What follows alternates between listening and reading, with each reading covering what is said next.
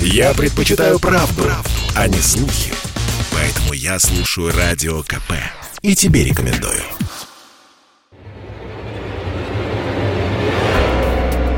Янтарная комната. Почему все, кто ищет ее, умирают?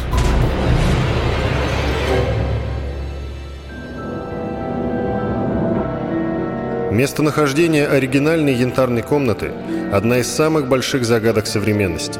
Во время войны фашистские солдаты, оккупировавшие царское село, по частям вывезли ее из дворца. Отдельные ее фрагменты выставлялись в королевском замке Кёнигсберга, ныне Калининград, и в 1945 году были уничтожены пожаром. Куда исчезло остальное, неизвестно до сих пор.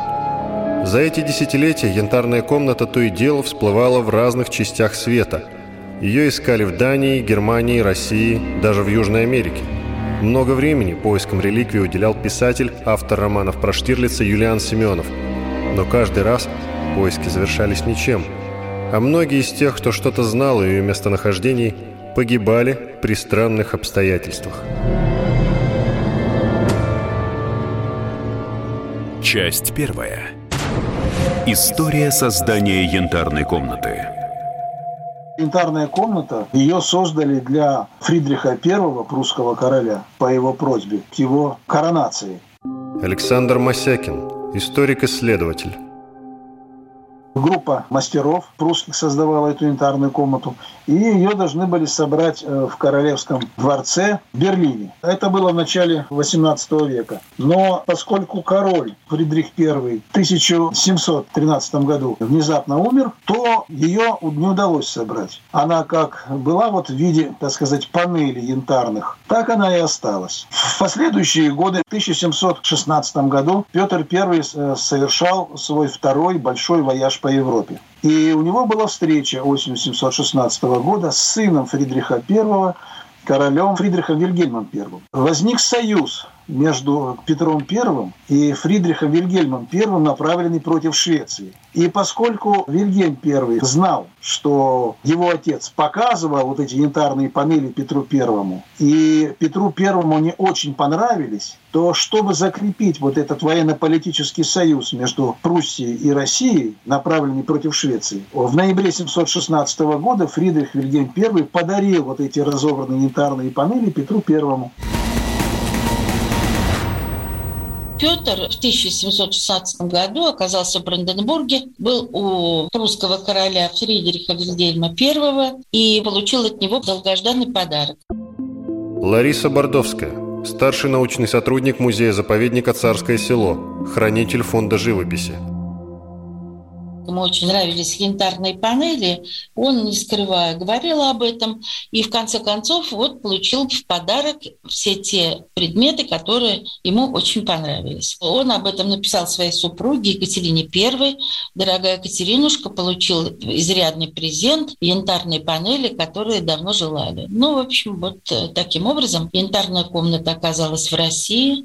Петр перепоручил ее транспортировку своим сподвижникам, и первым человеком, который который увидел ее по прибытии в Петербург, был Александр Меньшиков, который ее внимательно осмотрел, восхитился. Когда Петр приехал, он ее осмотрел и был несколько разочарован, потому что он видел комнату в Германии в собранном виде, а в Петербурге она была вся, ну, когда распаковали, демонтирована. И это, видимо, его удовольствие немножко радость снизило градус ее. И в итоге янтарная комната в ящиках оставалась в людских покоях летнего сада до вошествия на престол Елизаветы Петровны, уже его дочери. Комната была сделана по проекту немецкого архитектора Эозандера. И этот архитектор делал ее совместно с женой Фридриха Вильгельма, которая отличалась большими познаниями в янтаре. Ее этот материал очень интересовал. И считается, что вот эта идея создания комнаты, возможно, принадлежит ей, потому что а, у нее была хорошая коллекция, у нее были прекрасные украшения – и она располагала неким количеством панелей, собранных мастерами данцикскими и прибалтийскими. Ну и вот э, эта янтарная комната, тогда просто, так сказать, лежавшая в разобранном виде, была по распоряжению Елизаветы Петровны в 1743 году отправлена в Зимний дворец в Петербурге и была там смонтирована. Она выглядела, конечно, не так, как мы его предполагаем. Никто ее не видел, никто ее не зафиксировал. Но в 1755 году Елизавета Петровна изменила свое решение. Здесь уже в царском селе была выстроена летняя императорская резиденция, и Екатерина хотела, чтобы один из залов этого дворца был украшен янтарем. Он был собран здесь и представлен гостям.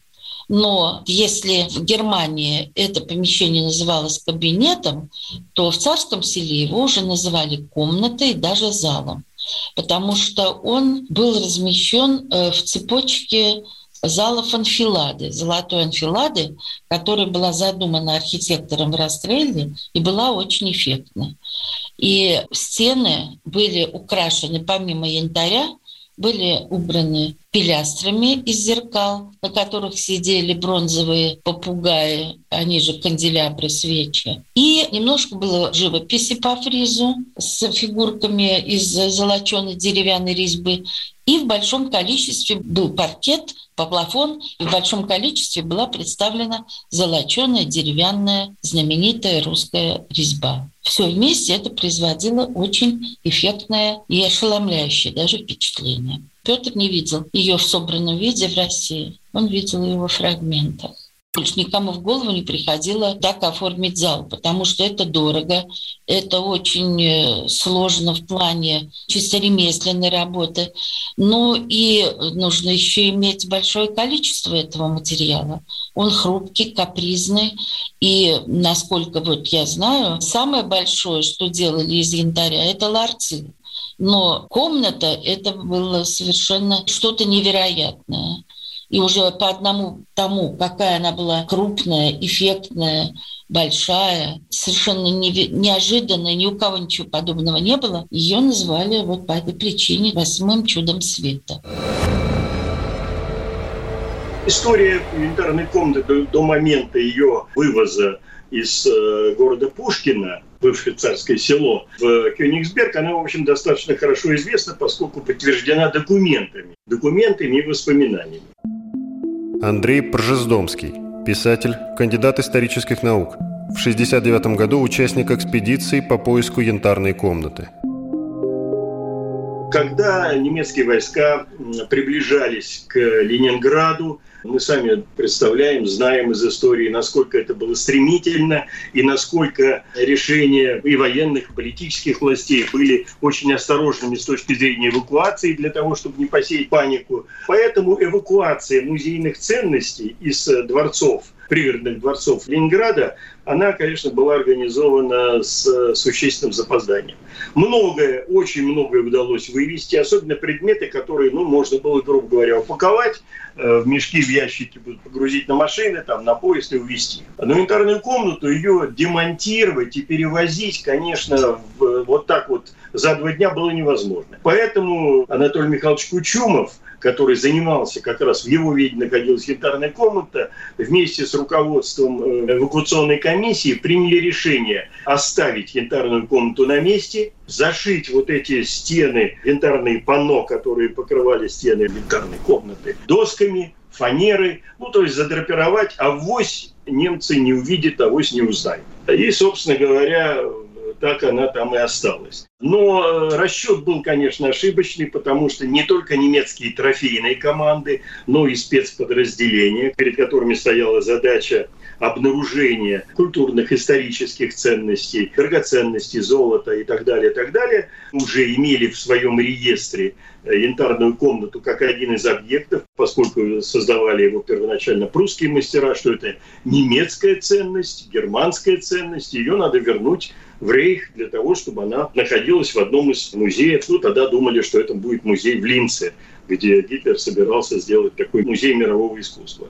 Вот, поэтому они совершенно четко пришли в соответствующее помещение, несмотря, что дворец был ну, довольно сильно пострадал, разрушен, там что-то сгорело, но э, само помещение, сама интерная комната, она оказалась целой. И поставили охрану, как всегда. Ну, пока там, значит, подтягивались трофейные команды, пока там прошло вот это все подготовка к эвакуации. Солдаты вермахта, которые там э, охраняли это помещение, конечно, с удовольствием, с большим интересом вскрывали эти доски, посмотрели, что там есть, увидели, значит, довольно интересные предметы. Когда прибыла эвакуационная немецкая команда для вывоза янтарной комнаты. Ее погрузили на грузовики и привезли в э, Кёнигсберг. Там находилась большая коллекция янтаря. Она находилась и в Королевском замке, и в геологическом музее. И там были ученые, в общем-то, довольно выдающиеся с мировым именем, немецкие ученые, которые занимались янтарем. И, собственно говоря, после такой не очень серьезной реставрации ее смонтировали в восточном крыле Королевского замка, в одном из помещений. Даже в газете было опубликовано сообщение о том, что вот вернулась в рейх немецкая ценность, она теперь находится вот в Кёнигсберге, и вот в течение такого-то времени горожане могут посетить, посмотреть, увидеть, и она действительно наглядно демонстрировалась.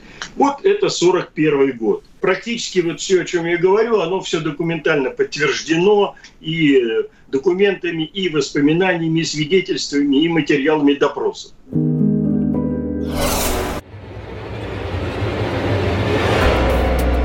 Янтарная комната. Почему все, кто ищет ее, умирают?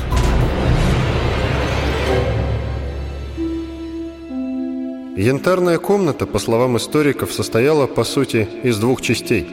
Первую, самую старую, изготовили немецкие мастера – Именно ее в начале XVIII века преподнес в подарок Петру I прусский король Фридрих Вильгельм I. Вторая часть создавалась несколько лет спустя археологом Бартоломео Растрелли, которому императрица Елизавета Петровна дала поручение исправить и улучшить отцовский кабинет.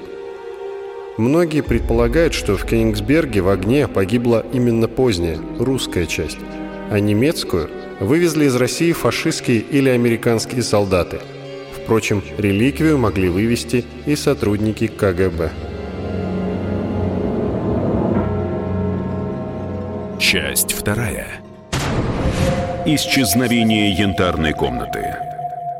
Скорее всего, она погибла. То есть, это моя личная точка зрения, что янтарной комнаты мы никогда не увидим. То есть, ну, кроме той, которая воссоздана, естественно, в Царском селе великолепно восстановлена. Константин Залесский, историк Третьего рейха. Никто не знает, куда она делась. В принципе, это нонсенс, потому что янтарная комната – это довольно массивный набор янтарных пано, набор зеркал, то есть это довольно трудоемкая и довольно объемная вещь. И ее просто так спрятать, в общем, довольно было сложно. И поэтому существует версия, как одна из самых так сказать, распространенных, которую нам, в общем, по большому счету, скорее всего, навязал Роде профессор Роде, который был хранителем этой коллекции, что она погибла во время э, пожара в апреле 1945 года. Но в общем и целом позже, э, когда и этой версии поверил профессор Брюсов, который возглавлял комиссию по делам искусств и э, как раз вот, ну, занимался не поисками, а вот а определением, что там происходит с янтарной комнатой, в том числе в Кёнигсбергском дворце. Вот он этой версии поверил. А, но бывший хранитель янтарной комнаты Антон Михайлович Кучумов, он этой версии не поверил, потом поехал, э, съездил в замок, и в общем и целом из того, что он нашел, он сделал выводы, что она не погибла в пожаре. Честно говоря, э, сам факт ее гибели в пожаре, он довольно сомнителен, потому как уж больно, во-первых, э, так сказать, активно его продвигал Роде, Альфред Роде, это с одной стороны, и потом он довольно быстро скончался, в общем, как бы, так сказать, наши не проявили необходимой настойчивости, и, в общем, его фактически у него информацию не взяли. Куда она делась дальше? Вот дальше есть масса вариантов. Но, опять-таки, мне кажется, что наиболее похожий на правду вариант, здесь все варианты не похожи, не очень такие точные, но вот похожий на правду вариант – это то, что в самый последний момент ящики с пано все-таки эвакуировали, и, скорее всего, э, единственный вариант, который был эвакуироваться, это было погрузить их на какой-нибудь корабль, потому что уже на поездах было, в принципе, нереально это все вывести, там наши войска были уже со всех сторон. И, скорее всего, этот корабль э, потонул. И, соответственно, янтарная комната находится где... Ну, то есть не янтарная комната уже, а какие-то ее бренные останки находятся на дне Балтийского моря. Ну, то есть ее уже не существует, она погибла в любом случае. Если ее где-нибудь даже спрятали в каком-нибудь подземелье, то она тоже погибла. Она не погибла, она была вывезена. Это совершенно точно. Лариса Бордовская, старший научный сотрудник музея-заповедника «Царское село», хранитель фонда живописи. И вот все те документы, которые оказались в руках специалистов и экспертов, они свидетельствуют уже точно совершенно архивные документы о том, что комнату вывез граф, искусствовед немецкий, директор музея во Франкфурте на Майне двоенный, граф Отто Сольмслаубах. Он пришел в царское село с зондеркомандой, команды, которая занималась поисками произведений искусства, они 10 октября, вот за 10 дней, они ее упаковали, сняли со стен, упаковали и в ящики уложили, и вывезли на машинах на запад. Дорога их пролегала через Сиверскую, где эти ящики были перегружены и положены в вагоны поезда. И поезд уехал в Ригу.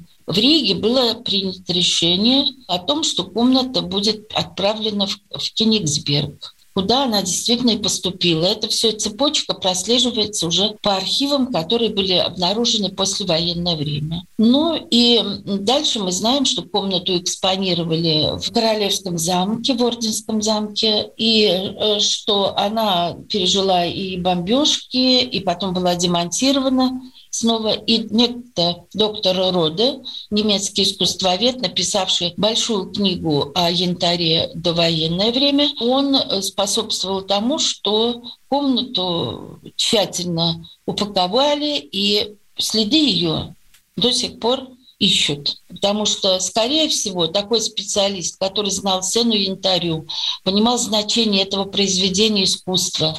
Сделана она была немецкими мастерами, он долго ее изучал. Изучал даже до того, что выяснил, какая часть была сделана русскими мастерами во времена Екатерины II, и что было э, сделано немецкими в то время, когда ее получила сам Елизавета Петровна. То есть сейчас, на сегодняшний день, все это хорошо известно. И, конечно, вот мое мнение, что она спрятана, она находится там, где ее спрятал доктор Рода. Последний человек, который видел ее в собранном виде, в разобранном виде, который ее боготворил. Так что такое произведение искусства, я думаю, что не погибло. Утрачена это значит, что в том виде, в каком она существовала до осени 41 года, когда ее немцы похитили, ее не существует. Александр Масякин, историк-исследователь. Часть янтарных панелей погибла. Это случилось при бомбежке английской авиации Кёнигсберга в ночь на 30 августа 1944 года. Янтарные панели были спрятаны в подвалах замка. Их спрятал Альфред Рода, это директор художественных собраний Кёнигсберга. Но часть ящиков находилась близко к поверхности. И от огня, от жара, шесть янтарных, цокольных янтарных панелей оплавились о чем есть докладная Альфреда Рода в Берлин. То есть это абсолютно установленный факт. Второй момент, который нужно вообще понимать в том, что произошло. Янтарная комната та, которая была собрана в царском селе, и янтарный кабинет, она называлась, он назывался немецкий янтарный кабинет, собранный в Кёнигсбергском замке, это совершенно разные э, вещи, потому что немецкий янтарный кабинет, собранный в Кёнигсбергском замке, был примерно на треть меньше того зала, где была собрана янтарная комната в царском селе. Поэтому, когда это есть фотографии, фотографии в журнале «Пантеон» за 42 год, фотографии в журнале Kunstfürst Alle, это мюнхенский журнал немецкий такой.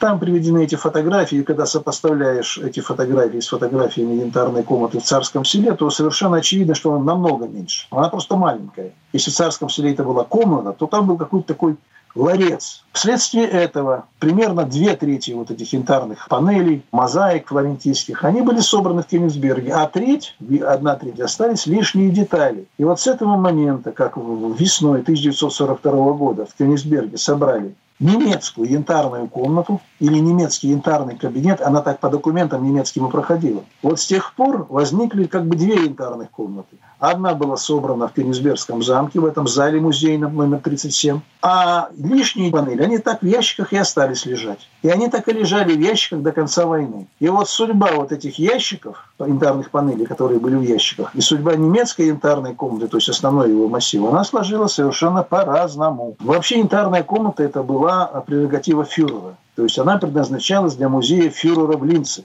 Когда построит музей, фюрер Гитлер хотел перевести ее туда и там ее собрать. Именно поэтому в Царское село осенью 1941 года были посланы личные представители фюрера. Это был граф Сомслаубах, и там еще был э, капитан Пенсген. Но потом э, гауляйтер Восточной Пруссии Эрих Кох уговорил Гитлера, что пока там в Линце музей соберут, пусть она будет экспонироваться в Кенигсберге. Ну, Гитлер ему как бы это разрешение было дано, и она была собрана в Кенигсберге. Но вообще эта комната предназначалась для Гитлера.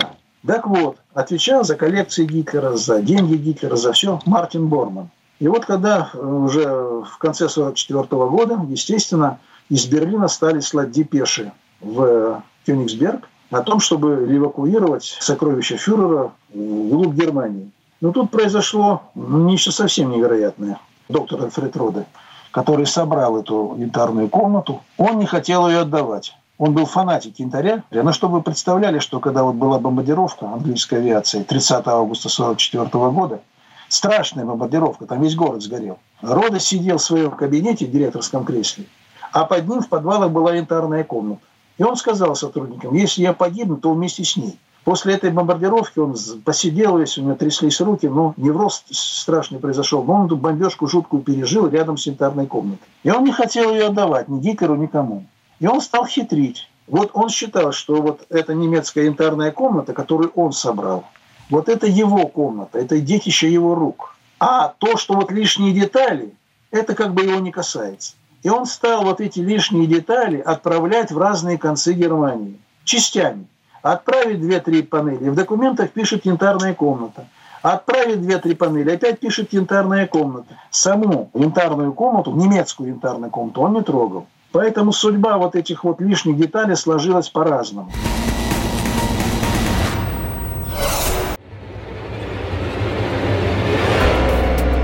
Янтарная комната. Почему все, кто ищет ее, умирают? Часть третья. Местонахождение янтарной комнаты – она могла погибнуть и в 1944 году во время бомбардировки Кёнигсберга английской авиации. Андрей Пржездомский, писатель, кандидат исторических наук. В 1969 году участник экспедиции по поиску янтарной комнаты.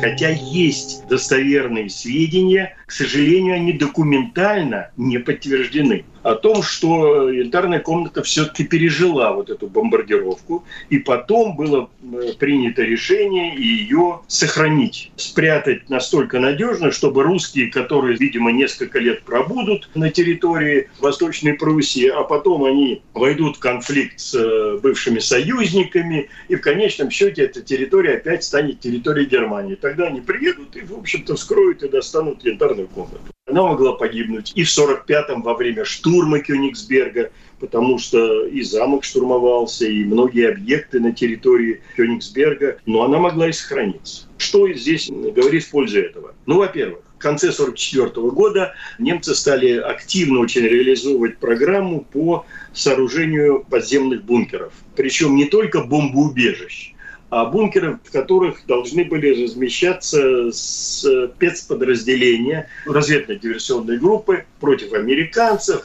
в их зонах оккупации, против нас на той территории, где, значит, советская армия будет действовать. Это довольно известные подразделения Вервольф. Прямо скажем, это провалилось полностью. Вот это сопротивление. Так вот почему. Значит, в 1945 году, когда э, кольцо вокруг Кёнигсберга замкнулось, И было понятно, что вывести из э, Кёнигсберга по железной дороге невозможно, уже перерезано, шоссейной то же самое. Возможности были какие? Авиацией, морем, или по льду залива Фришескав. Это Калининградский залив, который у Балтийской косы. Вот эти три варианта были возможности для вывоза. Ну, авиации было практически невозможно, потому что в небе господствовала уже советская авиация, немцы практически уже не могли прикрывать ни отступающие войска, ни эвакуацию, ни город. Э, здесь никаких шансов не было.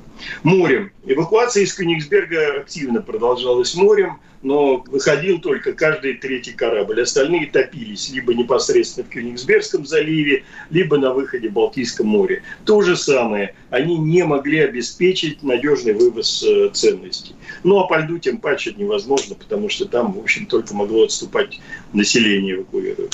Поэтому задача была спрятать как спрятать надежно? Где спрятать? Известно достоверно из э, трофейных документов принято решение. В тех случаях, когда мы не можем развернуть активную диверсионную деятельность против советских войск, использовать эти подземные сооружения для захоронения в них культурных ценностей, золота, каких-то научных, документальных материалов, ну и прочее, прочее. То есть то, что надо сохранить. Дело в том, что все эти объекты, речь идет не о бомбоубежищах, а именно объектах э, Вервольф, они строились э, скрытно. Причем все те люди, которые привлекались для строительства непосредственно, в основном это были военнопленные, у них шансов было после этого э, выжить никаких. Более того, даже известны факты, что они уничтожали некоторых привлекаемых для этого специалистов, инженеров. Это были объекты скрытые, в основном э, в лесной местности, но и на территории городов, и на территории самого Кёнигсберга. Для этого использовались большая сеть подземных коммуникаций, которые там сохранились со средних веков. Я вам скажу, я много смотрел документов, связанных с поисками, с сокрытием янтарной комнаты, с поисками ее то время, я не нашел ни одного документа, где было бы написано, допустим, янтарная комната находится вот в бункере таком-то, там номер такой-то, улица такая-то, нигде. Эта информация была наиболее охраняемой. Прямо скажем, немецкие спецслужбы умели хранить информацию, обеспечивать ее сохранность. И такая информация, которая должна была сработать через годы, она, конечно, э, охранялась очень серьезно. Поэтому достоверно сказать, что есть схема или карта или документ, в котором написано, где что находится, невозможно. Этого нет. Ну, во всяком случае, у нас нет. Сохранилась ли она физически? То есть, если она в бункере находится, не отсырела ли, не развалилась, не рассохлась. Ну, янтарная комната – это деревянные панели – на которые наклеен янтарь. Ну, материал определенный, на мой взгляд. В любом случае, янтарная комната, очень хочется верить, что она сохранилась. Прямо скажу, ну, это символ, это определенный символ поиска. Возможно, когда-нибудь мы найдем. Последние 10 лет янтарную комнату находили уже, наверное, раз 5-6. То есть ее все время находят. Константин Залеский, историк Третьего рейха